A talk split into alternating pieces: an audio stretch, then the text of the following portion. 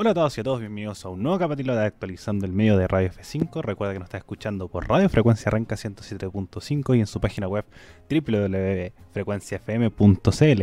También nos puede escuchar de forma diferida a través de todas nuestras plataformas como Radio F5 en YouTube, Spotify, Apple Music, iVox, entre otras plataformas. Mi nombre es Ariel Flores y el día de hoy estamos para hablar sobre la actualidad nacional con mi panel de especialistas. Gabriela Piña, ¿cómo estás? Y cuéntame de qué vamos a hablar hoy. Hola Ariel, hola Van, estoy muy bien, gracias. Y hoy día vamos a estar conversando sobre el hito histórico que se dio hoy 4 de julio, el inicio de la Convención Constitucional, una ceremonia que comenzó con un poquito de polémica, manifestaciones entre medio, de hecho hubo ciertos retrasos en las horas, pero que finalmente se pudo desarrollar con todas las de la ley, por así decirlo, y se puede definir presidente y vicepresidenta. Así que hoy día vamos a estar conversando sobre todo lo que sucedió en esta primera sesión histórica de la Convención Constitucional. Muchas gracias Javi, va a estar muy interesante ese tema, producto de que es un hito histórico para nuestro país y que hemos estado viviendo hace mucho rato, así que, que como si no es exento de polémica, no es la política chilena, así que eso lo hemos aprendido bastante bien. Pero también nos acompaña Vanessa Marín. ¿Cómo estás, Vanessa, y de qué vamos a hablar el día de hoy? Hola, Ariel. Hola, Gaby. Muy bien, gracias. Hoy vamos a estar conversando también eh, de cara a las primeras presidenciales. Eh, qué fue lo que sucedió durante la semana con el revuelo de la imagen de eh, Daniel Jadwe ante em, esta imagen que se publicó sobre su anuario en donde hace referencia a una limpieza de la, ciudad sobre de los judíos finalmente. Bastante polémico ahí, vamos a andar como intrusiando qué fue lo que pasó ahí durante la semana. Efectivamente, pero ya entrando en materia respecto al primer tema, vamos a hablar sobre que el día de hoy se realizó la primera sesión de la Convención Constitucional con 154 miembros de la Convención, producto que el ahora convencional ex senador Felipe Arboe estaba con cuarentena preventiva respecto a COVID-19, así que tuvimos a 154 constituyentes de forma presencial y uno de forma telemática, liderados por creo que el personaje de la jornada, podríamos decirlo, Carmen Gloria que vaya, Valladares, eh, secretaria del, del TRICEL, del Tribunal Calificador de Elecciones, fue la que presidió por un momento la convención hasta que se escogió a la presidenta.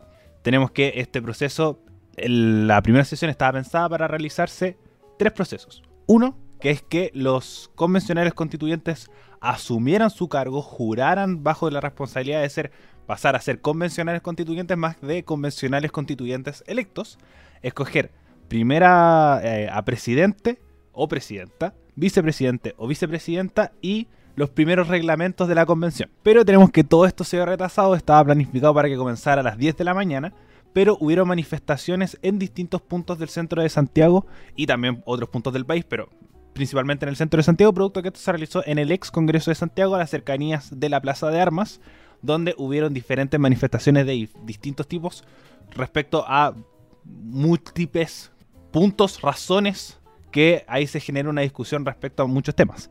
Gaby, ¿qué más tienes para contarnos respecto a esta primera jornada de la Convención Constitucional, sobre todo con su inicio tan tan polémico, tan movido, que retrasó casi dos horas el inicio de la convención. Así es, Ariel, tal y como lo mencionabas, esta eh, sesión se supone que debía iniciar a las 10 de la mañana, a eso de las 10 de la mañana, cuando ya estaba la mayoría de los constituyentes instalados ahí en el ex Congreso, pero se retrasó hasta eso de las 12.40, creo que el día entre las 12.40 y 12.50, ya finalmente se dio inicio a esta primera sesión. Y bueno, como tú bien mencionabas antes, habían, eh, bueno, se realizaron, se llevaron a cabo varias manifestaciones eh, que ya estaban eh, como convocadas de forma previa a este, a este día em, y eran principalmente eh, convocatorias llamadas por el Partido Socialista, el Frente Amplio, la Lista del Pueblo y los convencionales pertenecientes al pueblo mapuche. Así que, como bien mencionabas anteriormente, hubo varias, em, varias manifestaciones que comenzaron en distintos como puntos de la capital, pero que finalmente se reunieron a las afueras del ex Congreso Nacional. ¿Qué pasó ahí y qué fue como justamente lo que dio, eh, lo que concluyó en que se retrasara bastante la, primera sesión? Y es que empezó, eh, estaba todo bastante pacífico, de hecho los mismos convencionales que, que retrasaron, por así decirlo, esta sesión, eh, mencionaban eso, que estaba súper pacífico todo, habían carabineros, pero no eran las fuerzas especiales, si no me equivoco, las que van como con un poquito más armada, con, con un poquito más de, como de furia al asunto. Estaba todo calmado, estaban los carabineros como normales, eh, y empezó una, una, una, como se llama, una pelea entre ciertos manifestantes que empezaron a, ocupar un poquito más de violencia contra los carabineros, llegaron fuerzas especiales y ya ahí se, se desarrollaron enfrentamientos entre fuerzas especiales y manifestantes. En ese contexto es cuando varios de los convencionales constituyentes, sobre todo aquellos de la lista del pueblo, que finalmente eh, surgen un poco de todo lo que fue el estallido social y pasan por todo este proceso de, represión que hubo en esa época, salen a eh, verificar qué estaba pasando afuera y mencionan que no van a empezar como esta sesión de la convención eh, si es que afuera está habiendo represión por parte de las fuerzas policiales. Entonces, finalmente, por esta razón que se retrasa la, la primera sesión, se espera hasta que las fuerzas policiales dejen de reprimir a la población pero de todas formas hay diversos enfrentamientos. Me parece que hubo de hecho un trauma colar que de hecho se estaba reclamando posteriormente entre los gritos que se hacían dentro de la, de la sesión. Así que esas fueron las principales manifestaciones que, que hubo. De todas formas se destacó, como bien tú decías, Ariel, harto la labor de Carmen Gloria Valladares, que fue bastante eh, comprensiva con la situación. Eh, se lo pidieron, bueno, en un primer momento había comenzado la sesión un poquito pasado de las 10, pero le hicieron parar varios constituyentes eh, empezaron a conversar con ella para decirle que por favor parara, porque no iban a empezar, que había represión afuera, y fue bastante comprensiva, atrasó la sesión y finalmente ya cuando estaban todos los constituyentes adentro sentados, eh, se dio inicio a esta primera sesión. Muchas gracias, Gaby. Por lo menos, eh, yo tengo aquí información directa del Instituto de Derechos Humanos y por ahora no estaría confirmado respecto al trauma ocular. Según información del Instituto de Derechos Humanos, tenemos que en las comisarías de 19, 9 personas detenidas, 7 por el artículo 318 y 2 por desórdenes públicos sin ninguna vulneración. En la, comisaría, en la primera comisaría de Santiago, 40 personas detenidas eh, por el artículo 318. En la comisaría 48 tenemos que hubo dos personas detenidas, una por maltrato de obra y otra por desórdenes públicos. Y en la tercera comisaría de Santiago no habría detenciones. En los, en los hospitales estaría en el Hospital Salvador, que sería una persona sin trauma ocular ni compromiso de visión. Entonces esa sería la información entregada por el Instituto de Derechos Humanos que, envían y, eh, directamente desde esa institución. Vane, ¿qué más tienes para complementarnos respecto a este primer día de la Convención Constitucional, su primera sesión realizada en el ex Congreso de Santiago? Eh, como ustedes decían, finalmente eh, un proceso muy histórico en la conmemoración del día de hoy, el 4 de julio. Y nada, como al respecto de las manifestaciones, lo personal como valorar la labor de eh, algunos de los constituyentes que decidieron hacer pausa, que decidieron solicitar hacer pausa a la ceremonia eh, a razón de eh, la violencia que se estaba viviendo la afuera, en el fondo em, bajo esta consigna de que en el fondo, cómo celebrar finalmente esta celebración a la democracia, entre comillas, cuando directamente está habiendo represión a las afueras de, em, de, este, de este lugar por parte de carabineros. Y no sé, lo personal eh, valoro eh, bastante esa, esa, medida que hicieron tomar. Y eh, al respecto, bueno, finalmente ya como ustedes mencionaron, ocurrieron todas estas manifestaciones, pero se logró dar inicio luego sin problemas a la sesión, cerca de las 12.40, como decía la Gaby. Eh, ahí fue cuando la Secretaría del Servier finalmente dio inicio a la sesión eh, y los constituyentes comenzaron a realizar su juramento eh, y comenzaron los votos para la presidencia y la vicepresidencia. en este sentido, como nos adelantaba el Ariel al principio del programa, ganó la señora Elisa Loncón, de 58 años, independiente y con escaño reservado mapuche. Eh, ganó con 96 votos la presidencia eh, de la constituyente, la ganó en segunda vuelta, sí, tuvieron que hacer eh, dos veces la votación por la petición de mayoría de, de, los votos. Ella es profesora de inglés, es doctora en humanidades y, y doctora perdón, en literatura. ¿Qué pasó? Recibió varios aplausos, fue notable, no sé si ustedes vieron la transmisión, ella eh, dijo un discurso em, muy, eh, no, no, se me ocurre la palabra. emotivo. Eh, ¿Cómo? Emotivo, fuerte. Creo que le, puso mucho corazón.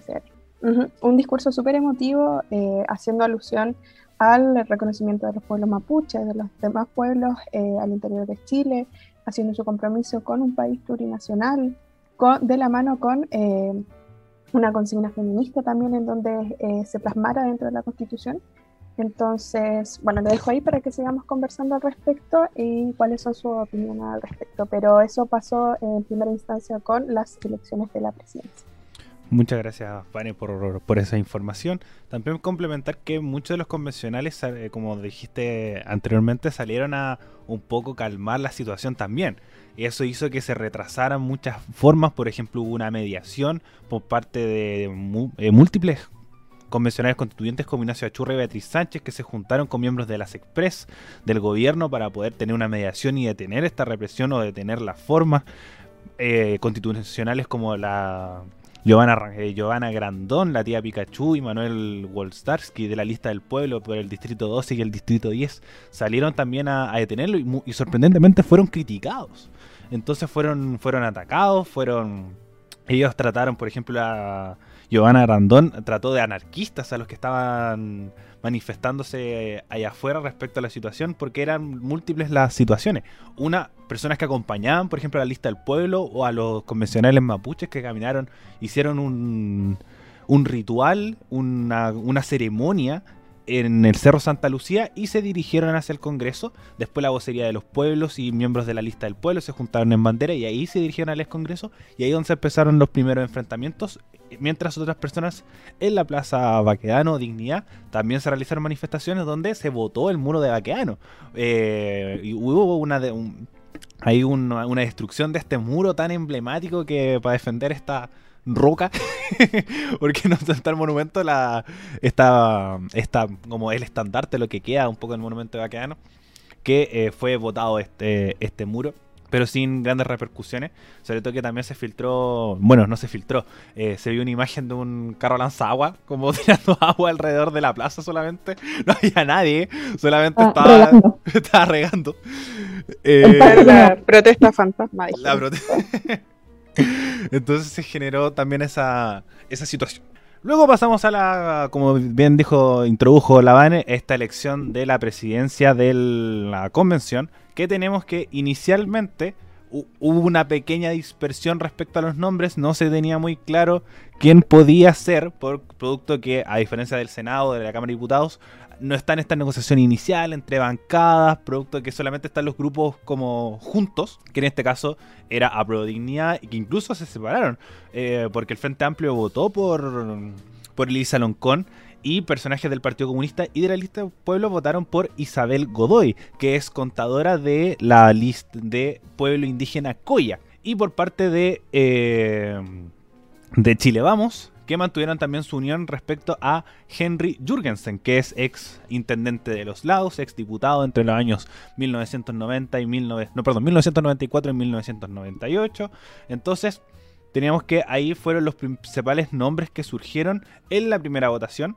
Pero después los votos de la lista del pueblo y Partido Comunista se fueron hacia Elisa Loncón, teniéndola esta, como decía Lavane, primera en la mayoría de 98 votos cuando necesitaba 78 que es el 50% más uno de los convencionales constituyentes electos. También salió el nombre de Patricia Politzer, eh, levantada por los independientes no neutrales, porque ahí, porque es importante eh, destacar estos nombres, porque van a ser nombres que próximamente pueda haber una un posicionamiento respecto a ciertas cosas. Ya tenemos en la retina el nombre de Isabel Godoy, Patricia Politzer, también muy discutida, y ahora la, misma Elisa Loncón, que se buscaba mucho que fuera eh, mujer, regionalista, y con una representatividad relativamente mayor, como es el del pueblo mapuche. Entonces ella calzaba con los tres eh, indicios y además es una persona muy capacitada. Eh, mucho en redes sociales, incluso se realizó una respuesta de, Tele 13 y nosotros también en nuestro, en nuestro Instagram radio.f5 hicimos una nota de quién es eh, Elisa Loncón. Tiene muchos estudios, realmente es una persona muy preparada para poder asumir este cargo de la presidencia de la Convención Constitucional. Gaby, te doy el pase para que también introduzcas respecto al tema de la vicepresidencia, que fue también, creo que la elección más compleja, producto que tuvo tres vueltas para escoger al vicepresidente de la Convención Constitucional. Eh, sí, así es. Muchas gracias, Ariel, por darme el pase para hablar sobre eh, quien fue elegido como vicepresidente de la Convención Constitucional. Este cargo finalmente quedó en manos del abogado Jaime Baza, que un poco como sobre su carrera, él es abogado constitucionalista y doctor en Derecho de la Universidad de Barcelona. Y él llegó a la Convención Constitucional en un cupo de convergencia social. Eh, como tú bien mencionabas, este fue un proceso bastante largo, más largo que el de la presidencia, que pasó como por dos vueltas, por así decirlo. este fueron tres vueltas para que finalmente se decidiera que este sería el, el constituyente que iría a la vicepresidencia. Y bueno, como bien aquí dice en una nota del Radio Universidad de Chile, este proceso fue difícil y debió ser zanjado durante una tercera vuelta, en donde las preferencias fueron entre Rodrigo Rojas, que es de la lista del pueblo, y no sé cómo se dice su nombre. Eh, Poliana Rivera. Poliana, eso, muchas gracias. Poliana Rivera, que era como la representante de la UDI, que como tú bien mencionabas, ahí Chile Vamos y todos los de la derecha se tuvieron que alinear, porque finalmente sabemos que eh, no tienen representación, no, no, tienen, no alcanzan el quórum, como se dice, eh, en este grupo, por lo que todos se tuvieron que alinear para tratar de quizás conseguir eh, alguno de estos dos cargos que finalmente no consiguieron. en este caso tampoco fue así y pese a esta fragmentación que hubo entre los distintos grupos políticos que hay dentro de la convención, el cargo quedó en manos finalmente del abogado Jaime Baza, que ganó con 84 votos. Y según esta misma nota, señaló lo siguiente, el Jaime Baza dijo que el desafío que tenemos de aquí en adelante es ser capaces de construir esa trenza desde la justicia, la inclusión y el respeto. Y además también se refirió a la necesidad de liberar los precios de la revuelta y señaló que es una deuda que tenemos que ser capaces de saldar. Y bueno, cabe destacar que este constituyente fue apoyado por el Frente Amplio eh, para llegar finalmente a la vicepresidencia y, y, bueno, ya mencioné que es abogado constitucionalista también, al igual que, que quien salió elegida presidenta, tiene una carrera bastante importante, es bastante experto en esta área, así que también tenemos una nota en nuestro Instagram, en radio.f5, donde pueden revisar ahí toda la, carrera y darse cuenta que es un hombre bastante, bastante capacitado para, para este cargo, al igual que, la presidenta que fue escogida. Así que esos fueron, esos fueron los dos que quedaron a cargo de esta convención constitucional y van a ser los que van a, dirigir un poco como todo lo que se viene de ahora en adelante para la, para la constitución. Y como dije anteriormente, aquí si le vamos nuevamente se quedó fuera. Vane, te pregunto cómo, cómo ves a estos nombres. ¿Cómo ves a Elisa Loncón y cómo también ves a Jaime Baza como la presidencia de, la convención, vicepresidencia y vicepresidencia, aunque todavía no son todos los nombres. Ahora se tiene que ver si es que van a ampliar un poco la mesa directiva, saberla que pueda ampliarse a cinco o a siete personas para que las decisiones se tomen de una forma un poco más general. ¿Cómo, cómo ves a estos dos nombres? Eh, tanto su posicionamiento político, como personaje, como la capacitación, un poco de poder liderar este proceso también de, eh, bueno, también si es que tienes por ahí las competencias del presidente y del vicepresidente de la convención, para un poco ver de forma general cómo veríamos a estos dos personajes liderando a este grupo de 155 constituyentes. Eh, yo veo estos dos puestos maravillosamente, la verdad, independiente del eh, sector político, que en verdad me deja bastante contenta también el sector político que representan. La verdad es que nada que decir, siendo súper transparente, eh, previo al inicio de la sesión y de cara a las suposiciones sobre quién saldría presidenta, presidente y vicepresidente, vicepresidenta, eh, yo estaba bastante desesperanzada con la figura de una mujer como presidenta eh, de la convención, la verdad. Lo veía súper difícil. No, no, no nos tenía fe como ciudadanos, pero quedé bastante sorprendida que no solo así fue una, una mujer la que eh, finalmente queda en este cargo de representación, sino que también una mujer indígena, parte de los pueblos originarios que, que se han visto totalmente opacados y que han sido parte de em, el, lanzamiento, el alzamiento perdón, de lo que fue la revuelta. Entonces, quedó súper contenta con su figura. Eh, como bien decía la Gaby, eh, una persona súper capacitada, se nota, eh, o sea, más que se nota, está demostrado con sus títulos, varios. Y nada, en verdad quedo súper feliz con la figura de estos dos cargos y, de todas maneras, insisto, independiente del sector político que representan, fue un proceso que finalmente se dio democráticamente al interior de la constitución, de la constituyente, ¿verdad? Em, donde ganó, ganaron por mayoría, simplemente no, no tendría que rebatir en el caso de que fuese contrario, eh, se ganaba alguien de derecha o de cualquier sector otro político. Eh, sin embargo, sí quería eh, detenerme en, en una cosa que fue el ambiente, el ambiente tenso que estuve mirando durante em, estas elecciones eh, al interior de, eh, de la sesión, donde no sé si ustedes se fijaron, pero al nombramiento justamente de la presidenta, eh, doña Lisa se, vio, se vio bastante tenso al sector político de la derecha, en donde ni siquiera se dignaron a aplaudir por respeto, en el fondo independiente si ellos están de acuerdo o no, por quién votaron o no, es una ceremonia y yo creo que fue una alta falta de respeto lo que hicieron, demuestra totalmente una apatía al proceso, mm, en verdad no me sorprende tampoco, pero me, decepciona, me, decepciona mucho la, falta de respeto que ocurrió independiente, insisto, como del sector político, de quien sea, hubiese tenido el mismo juicio de valor si es que hubiese sucedido lo mismo desde eh, la política izquierda o quien sea, ¿verdad? Eh, pero eso, para mí denota una predisposición a establecer diálogo, establecer conversaciones y acuerdos dentro del proceso, cuando ni siquiera tiene el respeto eh, dentro de una ceremonia de, no sé si rendir homenaje es la palabra, pero mantener la compostura y, y, bueno, eso. Y bueno, y para qué hablar de figuras como, eh, se me fue el nombre de la tele, Teresa, Teresa Marinovich. Marinovich, muchas gracias. Eh, donde pudimos ver también dentro de redes sociales como eh, ella actuó, eh, hizo un, un, live en Instagram en donde, bueno, para que entrar en polémica, digamos, como de alfombra roja, cosas así, ¿no? innecesarias. Eh, pero eso, eso quería destacar al respecto. Bueno, yo siento que es sumamente importante lo que dijo Teresa Marinovich, porque una de sus citas fue, por favor, paren el show, al igual que lo hicieron el 18 de octubre. Ese yo encuentro que son declaraciones absolutamente desafortunadas. Por supuesto no me sorprenden de Teresa Marinovich, que ya sabemos lo que piensa, eh, aliada de José Antonio Cas. Entonces como realmente muy indignada respecto a todo lo que está sucediendo afuera. Entonces decir como irresponsabilidad respecto a los convencionales constituyentes que, que no estaban adentro para que esto de, estamos cumpliendo, incumpliendo nuestras labores porque esto el partido a las 10 de la mañana, pero por estos vándalos partió más tarde. Así que tratar de show a todo lo que ha sucedido. Y además este, eh, lo, como ella lo llama, show, de la tiene en ese puesto. La tiene en esa convención constituyente de 155 personas, a pesar de que fue escogida, pero la base fue ahí. Entonces creo que, que eso de este denominado show lo encuentro también muy desafortunado, pero como también dice la Vane, fue una, una, característica respecto a la derecha, respecto a, lo, a todo lo sucedido respecto a la elección de, de la presidencia y la vicepresidencia de la convención. Vane. Sí, eh, perdón, respecto a lo último que me habías preguntado, eso me pasó.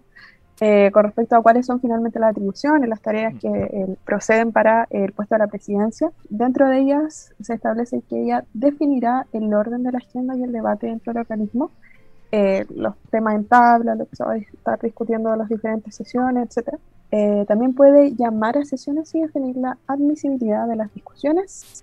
Deberá también articular el debate tomando el rol de moderador en las sesiones y eh, también será eh, la cara visible de la Convención Constituyente definiendo su autonomía frente a otros poderes. Esos son eh, en base a fuentes de, de un medio vecino que tenemos de feministas informadas que nos resumen cuáles serían estas atribuciones de la presidencia. Eso quería responder solamente que se me había pasado responder. Muchas gracias, Vane, por, por destacar una situación sumamente importante de que por qué es tan importante la presidencia y vicepresidencia de la convención.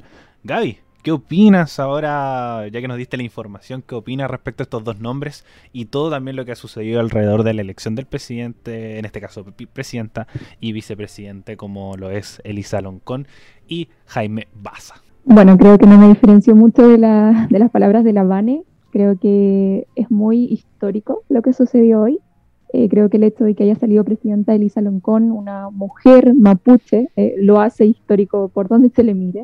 Eh, la verdad es que quedé bastante conforme. Yo sí, la verdad, creí, como que encontraba probable, a diferencia de la Vani, que saliera una mujer. Creo que sí, como que siempre se ha buscado como con la paridad y todo eso. Creo que sí, desde antes sabía que iba a salir una mujer, o lo veía venir. Em, y más que haya salido una mujer mapuche, creo que es, lo hace histórico. Eh, que, bueno, ya me conformaba mucho el hecho de que fuera una convención eh, paritaria y con escaños reservados, y esto creo que lo hace más simbólico aún, que la presida una mujer mapuche. Eh, así que, bueno, en eso estoy bastante conforme, con Jaime Baza también. Creo que es un constituyente muy capacitado, como decía Lavane, creo que es muy, eh, muy seco en, en, palabras chilenas. Eh, así que quedé súper conforme con ambos nombres, sobre todo el de Ilsa Loncón, creo que ya lo he reiterado mucho, pero es que realmente me parece tan como bonito, como lo mencionábamos al principio, ese discurso tan emotivo, realmente fue muy, muy como bonito escucharlo, que las primeras palabras que haya dicho hayan sido en Mapudungún también, Creo que es como el inicio quizás de un proceso en el que se tomen en cuenta los pueblos originarios en Chile y que también se rescaten esos, esa, eh, como esa cultura que, que, en Chile no, como que no se pesca mucho, ahí estoy hablando un puro chilenismo, eh, que no se toma muy en cuenta finalmente. Así que creo que este es como el inicio de ese proceso y esperemos que, que siga así finalmente y que se sigan tomando en cuenta eh, a, esto, a estos pueblos y también, como ella misma lo mencionó en su discurso, que creo que también es como muy eh, especial e icónico como en ese sentido, que partió hablando sobre como esta representación que van a tener todos los grupos que han sido históricamente oprimidos, no solo los pueblos originarios, sino que también, como decía Lavane, mencionó también, por ejemplo, a los, ni a los niños, a los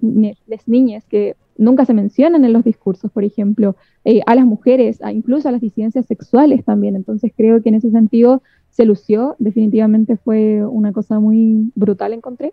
Así que eso, eso me gustó, me gustaron mucho ambos nombres y bueno, con respecto a todo lo que sucedió, creo que como todo proceso político, creo que el Ariel lo mencionó al principio, todo proceso político chileno tiene que llevar una polémica de por medio. Eh, lamentablemente sí hubo faltas de respeto, sobre todo creo que las más notables fueron por parte de Chile Vamos. Eh, creo que también hubo algunas faltas de respeto entre ambos grupos, como que no, no solo fue de Chile Vamos, sino que también hay unas como unos abucheos y cosas así que creo que no son como, no se debiesen hacer como en una ceremonia de este estilo, desde mi visión muy personal.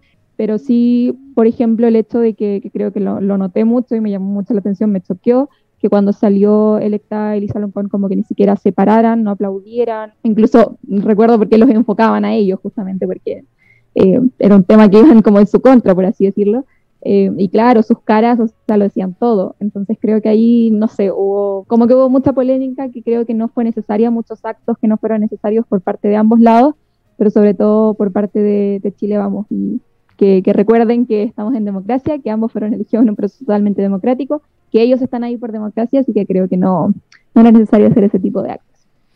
Qué importante lo que dijiste al final. Como... ¿Vale? ¿Estás viendo la, la palabra antes de, de yo? ¿No? Ya. Eh, sumamente importante lo que decía al final, porque es saber perder. Realmente es como, como ellos tanto defienden el tema de la democracia, el tema de la institucionalidad, el tema de la legitimidad, frases que usan. Y creo que la democracia partiendo por una democracia representativa como la que tenemos nosotros, es algo sumamente importante saber perder. Sobre todo en estos procesos que eh, si, se, si pierde el otro, como realmente, y creo que esto es el indicio de cómo va a empezar a ser la convención. Empiezan a acostumbrarse, porque tenemos que este proceso democrático tiene que ser con 78 votos de los convencionales. Y tenemos que esta convención es muy diversa tenemos a los independientes no neutrales, tenemos la lista del pueblo, a Dignidad. A Pro Dignidad, por ejemplo, ellos mismos ya están separados. el Partido Comunista votó por Isabel Godoy y el Partido, eh, perdón, el Frente Amplio votó por Elisa Loncón. Y también, otro paréntesis súper importante, que las primeras dos mayorías de la primera vuelta eran dos mujeres de pueblos indígenas.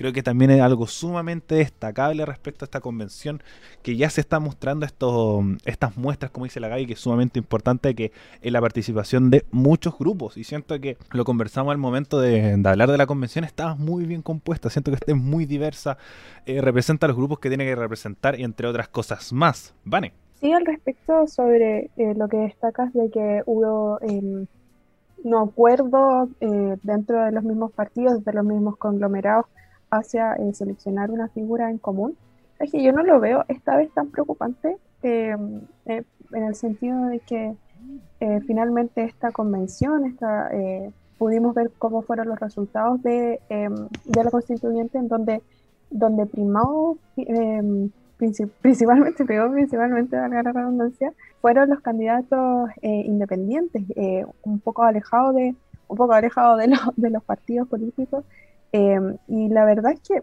yo, de verdad que para esta instancia, pues, he sido transparente con que muchas veces me, me molesta la eh, incongruencia, no, la incongruencia, la poca conjunción, poco acuerdo entre eh, la izquierda y que no se pone de acuerdo nunca. Eh, pero este caso no lo veo eh, algo tan preocupante por, por, la, por, la, misma razón en el fondo. No tener que jugar como a la mafia política en donde no todos nosotros nos ponemos de acuerdo en contra de la derecha, yo creo que no va a ir para ningún lado en este momento, menos cuando somos, somos son tan eh, reducidos los personajes, estamos hablando em, de 155 personas. Entonces, eh, yo no veo mal, en, por, por mi lado, mi, lado personal, eh, que se haya dado esta como eh, división, no sé si división, pero elección de diferentes candidatos, porque muchos de los que están ahí son muy aptos en el fondo, por, y todos son muy representantes, entre comillas, en el sentido de que fueron electos eh, democráticamente. Entonces, yo en esta instancia no, no, no, le, no le alegaría a la izquierda esta falta de conjunción hacia alguna figura, porque eso creo que se entiende. Sí, y, coincido, coincido mucho contigo, como, como obviamente esta, estos primeros indicios daba un poco la, la separación de nombres, pero para después dar el siguiente paso, que es escoger uno. Como obviamente se mostraron muchos nombres, por ejemplo, no eh, Cristina Dorado, que es una, una, independiente científica del norte, el mismo Rodrigo Rojas, que el conocido Pelado Bade, que mm, de la lista del pueblo, que también uno de los personajes representativos de la, de la lista del pueblo y la manifestación social, creo que él lo representa súper bien. Y también por el lado del Frente Amplio, eh, Jaime Baza, creo que es un personaje sumamente profesional, muy experto, seco, como dijo la Gabio, como es una persona muy bacán, como Jaime Baza. Creo que eh, la convención está, está destacando muy buenos nombres y lo importante es que, y un punto sumamente importante, que es lo que por ejemplo conversamos respecto al tema Orrego, la derecha nunca cambió su voto, nunca cambió su voto. Poliana Rivera tuvo los mismos votos, creo que tuvo uno menos, como porque creo que eh, Bernardo de la Maza fue un disidente respecto a la derecha y siempre tuvo 35, 36 votos. Y un poco después se vio respecto a Rodrigo Rojas en la tercera vuelta, sobre todo de la vicepresidencia, donde bajó mucho y lo mismo en la segunda vuelta de, la, de la presidencia. Entonces, pero son nombres y la, yo voy a destacar que es que la lista del pueblo viene con mucha fuerza no estuvo em, como realmente esto de Rodrigo Rojas es súper destacable que estuvo ahí palmo a palmo con, la derecha eh, respecto a este nombre y se tuvo que hacer una tercera vuelta y después hay otros independientes para un poco llegar al acuerdo votaron por Jaime Baza para que saliera pero no la tuvo fácil. En muchos momentos se le notó a Jaime Baza bastante intranquilo y que se hablaba mucho ya de una cuarta elección respecto a muchas cosas.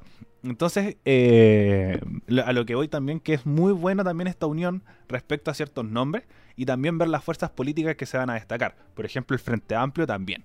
Se nota que es la fuerza política más fuerte, la más organizada, la que más arrastre puede tener respecto a un montón de cosas. Porque Jaime Baza es representado del Frente Amplio e independiente, pero con cupo de convergencia social. Y Elisa Loncón fue autoproclamada presidenta, pero con un fuerte apoyo, con un apoyo inicial del Frente Amplio, que después se le fueron sumando otras fuerzas como el Partido Socialista, eh, entre otros grupos de unidad constituyente. Entonces, aquí, eh, la, por lo menos la, presidencia y vicepresidenta tiene unos tintes bastante frente amplistas que, eh, que a mí en lo personal no me molesta. Y ahí un poco vamos viendo las fuerzas que se pueden ir tomando respecto al rol de los independientes, que es sumamente importante destacar el rol de los independientes y que tengan súper claro de cómo van a ir manejando esta situación. Eh, es una pregunta que nosotros le hemos planteado a los constituyentes con lo que hemos conversado y ellos mismos coinciden que va a haber que, tener la instancia de diálogo, la instancia de conversación, la instancia del acuerdo, que creo que va a ser algo que se va a realizar mucho en esta convención, pero es lo más importante, por lo menos para mí, que no, por ejemplo, tuvo que hacerse acuerdos con la derecha. Porque la derecha realmente es una fuerza que no va a tener gran importancia, bueno, sí va a tener importancia, pero no va a tener gran relevancia, ese es el término, dentro de la convención y a la hora de tomar decisiones dentro de la convención como pudimos observar que, que para por lo menos la elección lo tuvo bastante, bastante complicado.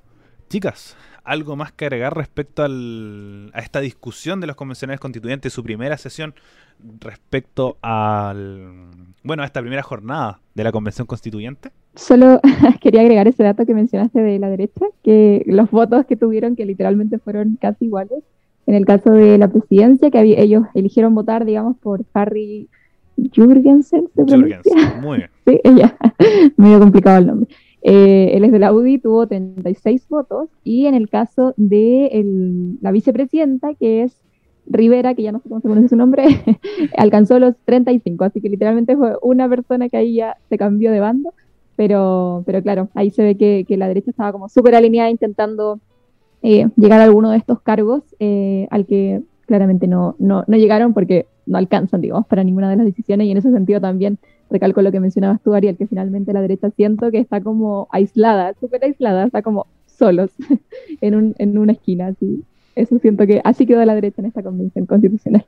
Efectivamente, y se notaba esta unión como que era realmente eh, solos en una esquina, que era la, superior derecha, que siempre se juntaban en esa esquina como cada descanso se iban para allá, como cada descanso ya, iban para allá, incluso se hablaba de como qué van a hacer, porque para la presidencia, por ejemplo, se hablaba mucho que votaran por Pulitzer, y que era uno, una persona mucho más cercana al centro, una centro izquierda muy, muy cercana al centro, eh, como la gran mayoría de los independientes no neutrales, pero no, mantuvieron firme con eh, Harry Jurgensen, que mm, lo, vi de un tuit de, Natalia Castillo, ya dejamos claro que la, derecha no, no, no, nos llama la atención mucho en este programa, pero que era un hombre blanco eh, con descendencia europea que iba muy en contra respecto a lo que plasmaban los otros grupos que era una mujer mapuche.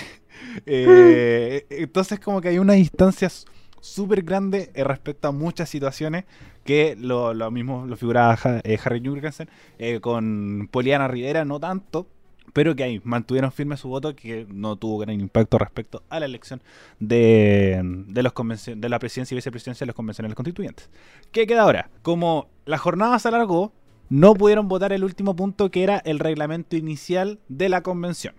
Entonces ellos van a sesionar nuevamente, nosotros estamos grabando este el día domingo, mañana lunes, respecto a los principales ejes de la convención, las principales normas, los principales reglamentos. O sea, quiere confeccionar una, una comisión de reglamento respecto a las bases que se quiere hacer. Eh, la bancada bueno, denominada bancada feminista, pero son una serie de convencionales constituyentes feministas y hicieron una estructura, hicieron una propuesta de, de, reglamento que se le fue entregada a esta nueva directiva, igual que la, que la derecha, de una forma mucho más tranquila, producto que no tuvo gran, gran repercusión, que era este reglamento que también planteado por la bancada de Chile Vamos. Entonces se tienen estas dos alternativas que va a ser algo que se va a discutir mañana y también toda esta semana respecto a que se de una forma inicial se denominó que se van a juntar los días martes, miércoles y jueves a sesionar. Sería un funcionamiento muy parecido al de la Cámara de Diputados, la Cámara de Senadores,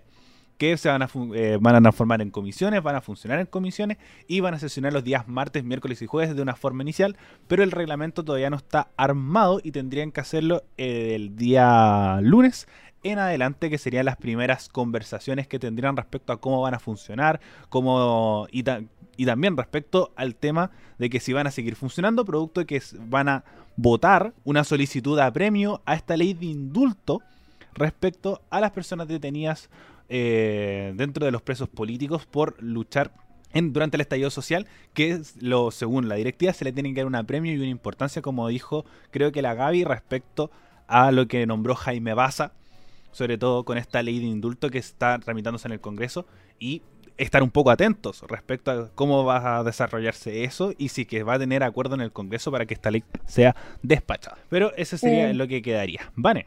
Sí, yo quería agregar eh, dos cositas antes de pasar al siguiente tema, ya que estamos con toda la convención de los constituyentes. Eh, en primera instancia, la otra semana vamos a tener, vamos a estar conversando al respecto de las primeras sesiones, claramente, porque eh, al parecer no está todo bien enclarecido como, como fue tan, em, eh, tuvo tanto revuelo en la sesión de hoy, eh, pero también ahí se dice que mañana van a tratar los temas de los presos de la vuelta, los presos políticos de la revuelta, como decía Daniel, y el tema de hablar, ampliar, perdón, la mesa directiva. Entonces ahí vamos a estar cachando qué sucederá, la sesión va a ser a las 3 de la tarde y recuerden que la pueden ver por chileconvención.cl. Y la otra cosita, antes de pasar a otro tema, eh, porque igual encuentro que es bastante importante eh, hablar sobre este tema, que eh, fue sobre el aumento de los sueldos que se propone ante la em, disconformidad por parte de los constituyentes eh, para contratar asesores. No sé si eh, tenemos un tiempito para hablar de eso antes de pasar al otro tema. Por supuesto. Muchas gracias, Ariel. Eh, bueno, como les decía recién, hay una disconformidad por parte de los constituyentes respecto al presupuesto inicial que se aprobó desde el Congreso el año pasado, con cerca de 6 mil millones de pesos destinados a esta convención de los que 3.700 aproximadamente son para, eh, corresponden a dineros para sueldos de los constituyentes, cerca de 1.400 millones a asesorías, 854 millones a eh, habilitación de salón de honor del ex Congreso Nacional y cerca de 500 millones la participación ciudadana y difusión, junto con 192 millones al inicio de las actividades y funcionamiento de la convención. ¿Qué pasó con todo esto? Es que salió mucha polémica, claramente, porque se dio por internet esta, esta eh, digamos, como revuelta, esta, este, ¿cómo se le dice? Problemática, en donde estaban diciendo, no, que los constituyentes están em, atribuyendo más funciones de lo que deben, ahora van a pedir más plata, bla, bla, bla, bla, bla. Pero pasa que la ley del presupuesto establece eh, para, este, para este año, señala explícitamente que los recursos destinados al financiamiento de la convención podrán ser suplementados de acuerdo a las normas de flexibilidad presupuestaria. En el fondo está abierto para eh, que se converse ante eh, eventuales modificaciones que pudiese tener por la cantidad de dinero que se está destinando o se destinará a eventuales cosas. Entendamos que este también es un proceso nuevo para todo Chile, eh, no es como algo de lo que se tenga data y se pueda aproximar más o menos, eh, o se tenga claro, solo se puede aproximar eh, la cantidad de dinero que se va a utilizar al respecto. pero eso, no sé si, Gaby, ¿quieres comentar algo más al respecto? Sí, tengo otra información con respecto a eso. Esta es una nota de la tercera que justamente habla sobre toda esta polémica que se dio por el aumento de sueldo de los convencionales constituyentes.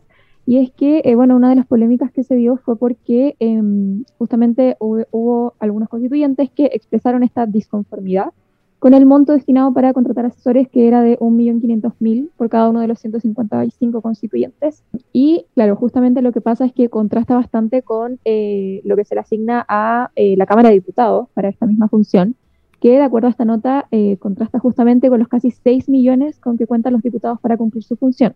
Ya de todas formas se destaca que esta cantidad de dinero se utiliza tanto para personal que trabaja en el Congreso como en sus respectivos distritos. Pero claro, de todas formas está como ese contraste quizás de que es una tarea bastante, digamos, similar y que haya como esta diferencia tan grande, quizás ahí como que también se forma un poco de, polémica. Eh, y bueno, ¿qué dijeron como desde, desde el gobierno? Eh, desde la Secretaría General de la Presidencia, que es donde radica finalmente la organización de, de la Convención Constitucional, eh, bueno, hasta hoy, hasta hoy día, que fue la primera sesión ya, em, ellos ante esta polémica respondieron que lo conveniente es justamente esperar a que finalmente el organismo se instalara como tal. Em, de hecho, el ministro Juan José Osa señaló que eh, él creía que estaban anteponiéndonos, anteponiéndose a, esas, a esa discusión. Él creía que todavía no se había como conversado y todavía no había sucedido hasta ese momento la primera sesión eh, y que ya se estaba hablando como de asesores. Em, así que como que llamó un poco a que se esperara finalmente a que ya se, se, desarrollara la primera sesión porque también va un poquito de la mano como con lo que ellos definan, porque ellos también ya organizados, con sus comisiones listas y todos, pueden también reclamar como desde la propia convención eh, este posible aumento de sueldo. Entonces, eh, ahí, de, acuerdo a las palabras de, Juan José Osa, habría que esperar y quizás durante esta semana en una de esas podríamos tener noticias con respecto a este tema, así que también por lo mismo ahí hay que estar atentos a lo que, a lo que suceda con respecto a los temas económicos de la Convención Constitucional.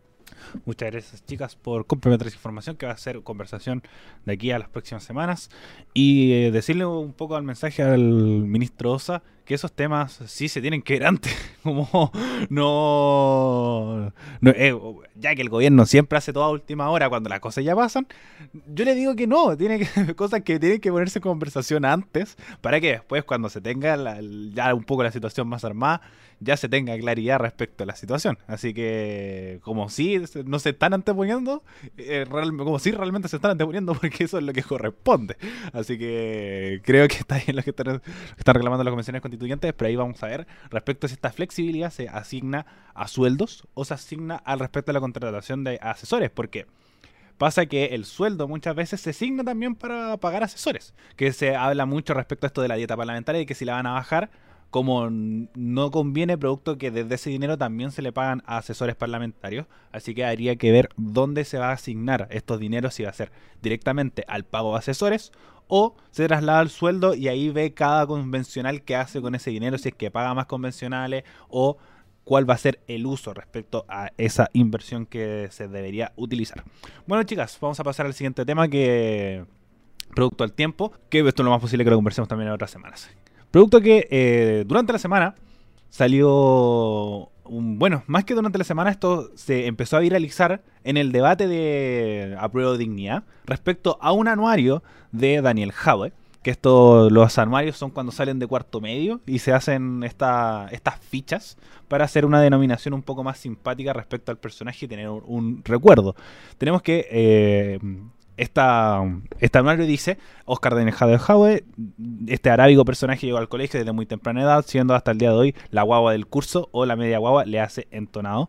Eh, este antisemita fue, eh, fue visto en todas las aguas continentales junto al tiburón Contreras, ya es que destacado por sus brillantes triunfos nadando en la tina de su casa.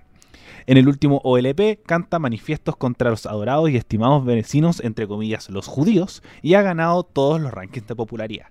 Su simpatía ha hecho eh, de él uno de los humoristas de este establecimiento educacional, ganando el premio en el concurso de chistes del colegio, representando a la colonia, siendo un trofeo algo muy estimado por sus compañeros, un Picasauer. Alias Turco Jarabe Beduino Dani, futuro jefe, eh, de la OLP, Organización de Limpieza Pública, para limpiar la ciudad de judíos. Y eh, hobby molestar en clase de matemáticas, como regalo práctico, un judío para hacerle puntería y frase típica, sí, majito.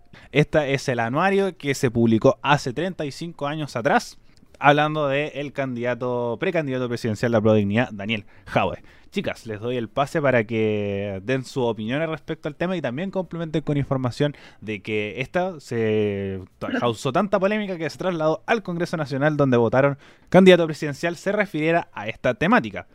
Vane, voy contigo primero. Mm, ya, sí, eh, como tú ya nos introdujiste al tema, eh, al respecto se le solicitó al candidato presidencial, el señor Daniel Howe, eh, que de forma pública y categórica desmintiera las afirmaciones vertidas en la reseña biográfica de su anuario escolar, que lo catalogan como antisemita. Como bien tú dices, se dio en este contexto de em, los debates presidenciales por aprobabilidad ¿Y qué pasó? Fue finalmente aprobado el martes que pasó eh, con 79 votos y 47 en contra, 20 abstenciones.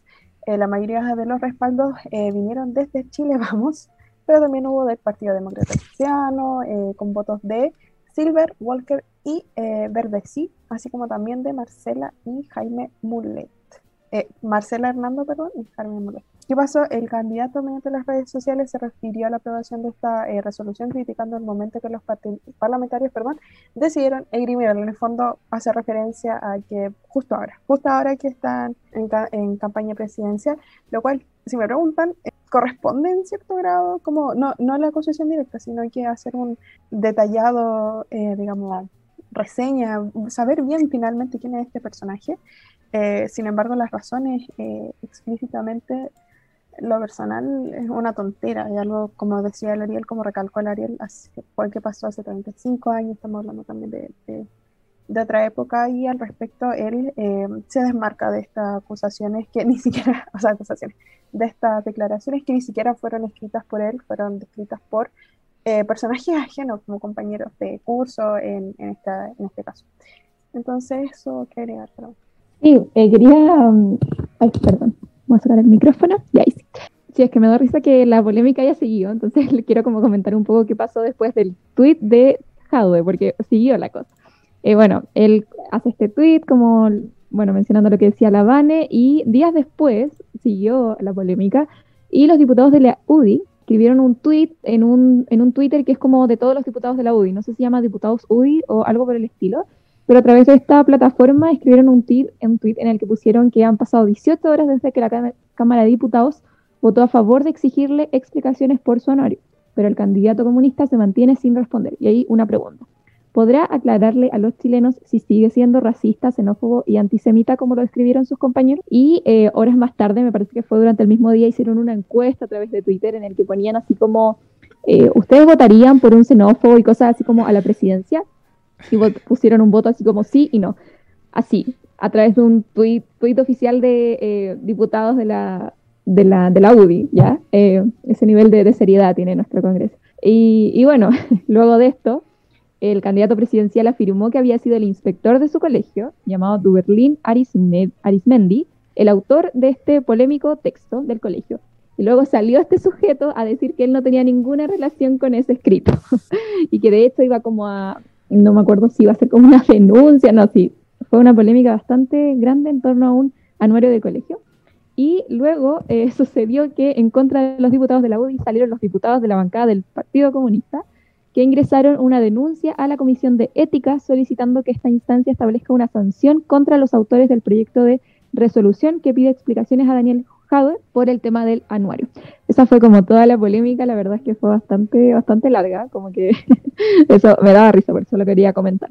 Eh, y bueno, también em, con respecto a mi opinión, eh, sí, creo que, a ver, como que siguiendo un poco la línea de la Vane también, creo que igual pasó hace tiempo, de hecho vi algunos, eh, algunas publicaciones como, ¿por qué no les preguntan a los de la UDI qué estaban haciendo en esa época? Eh, o qué estaban haciendo en dictadura, por ejemplo. Pero claro, como que se da este, como estas acusaciones ahora que está como postulando a la presidencia, que obviamente va a estar en el ojo de la polémica y que obviamente les conviene al, a los de la derecha que eh, un poco generar polémica en torno a la figura de Hadway, que es bastante popular. Em, así que, no sé, como que estoy un poco en contra de que se, se, saquen como ahora este tipo de cosas, considerando que estamos hablando de un anuario, creo que ya lo dijeron ambos. Un anuario que se da en un contexto de, que lo hacen otras personas, que ni siquiera lo, escribe él, que se da en otro contexto de, de país, contexto histórico, contexto social. Entonces creo que sacar a relucir ese tipo de cosas que pasaron hace tanto tiempo ahora, mm, no, la verdad es que no estoy muy, muy de acuerdo.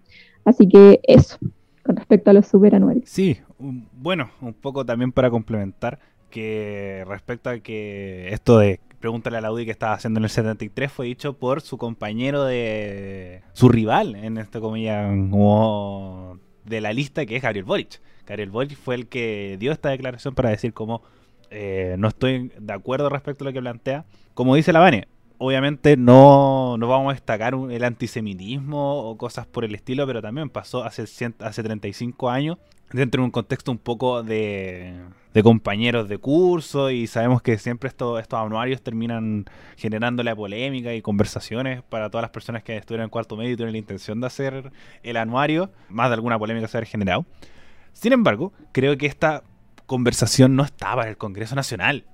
No pueden estar votando esto, no pueden estar votando una polémica un anuario. Eso ya es por un equipo respecto a decir cómo salir el mismo Jave, como autodecir como, oye, ¿sabéis que este anuario realmente es verdad y yo no me desligo de él, no estoy de acuerdo con lo que plantea, etcétera, etcétera.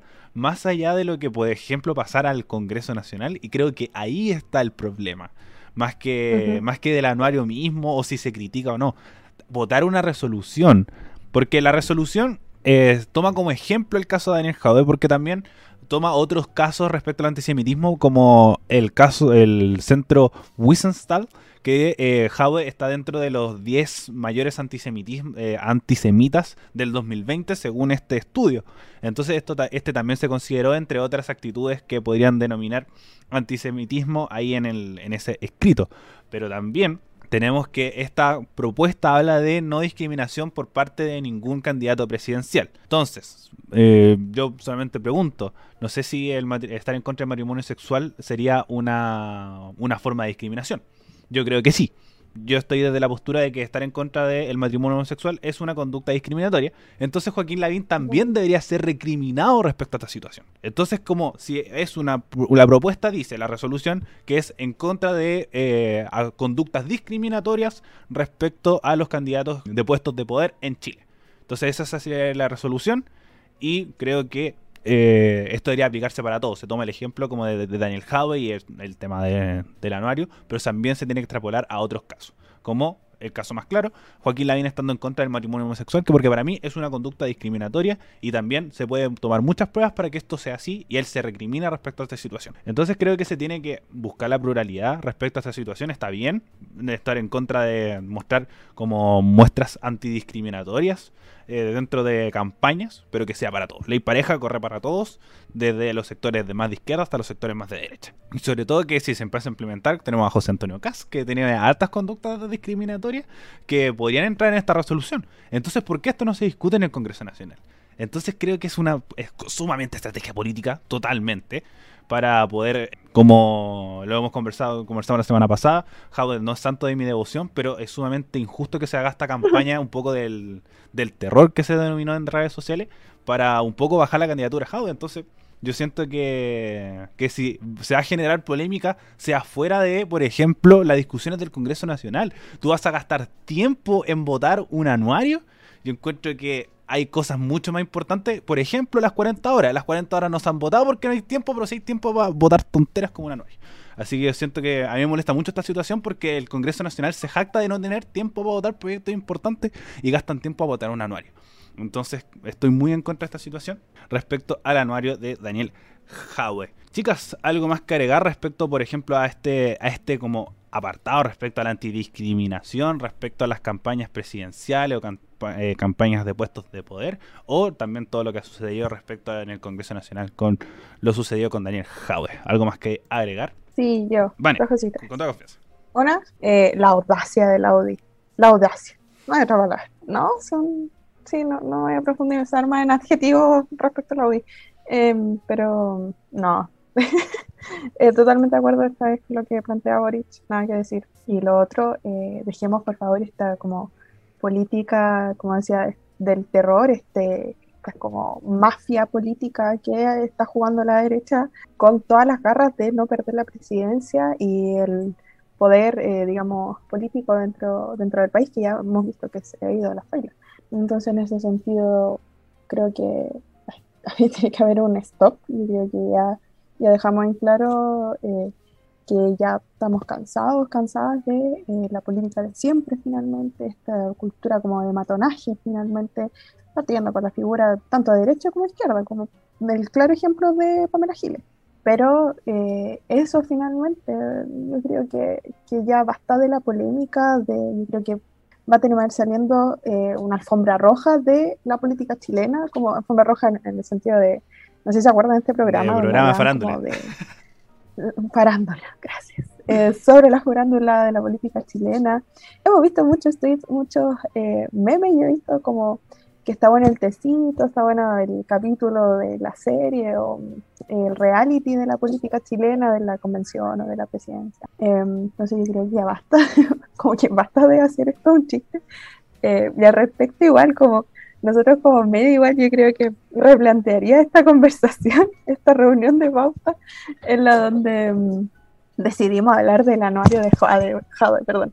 Sea, yo creo que que ya, ya fue su, su, suficiente con el tema. Eh, estamos de acuerdo, sí, eh, con, con, lo que plantea el Ariel, eh, eso sí, sobre la importancia de las declaraciones como actuales respecto a las discriminaciones, respecto a la intolerancia sobre ciertas cosas, como lo que decía el Ariel respecto a la BIN con el matrimonio homosexual, como si vamos a hacer este jueguito en el fondo que sea para todo y como bien mencionó Ariel también eh, la figura de, de los cast de, y eso, resumido, en resumidas cuentas eh, cortarla con este juego de la política como de matonaje, de mafioso y de polémica, de farándula, farandulera y ya eso Gaby, ¿algo más que agregar antes de finalizar el programa el día de hoy? No, o sea, creo que estoy totalmente de acuerdo con ustedes. Creo que la, la política en Chile, como ya siempre ha sido así como tan de polémicas como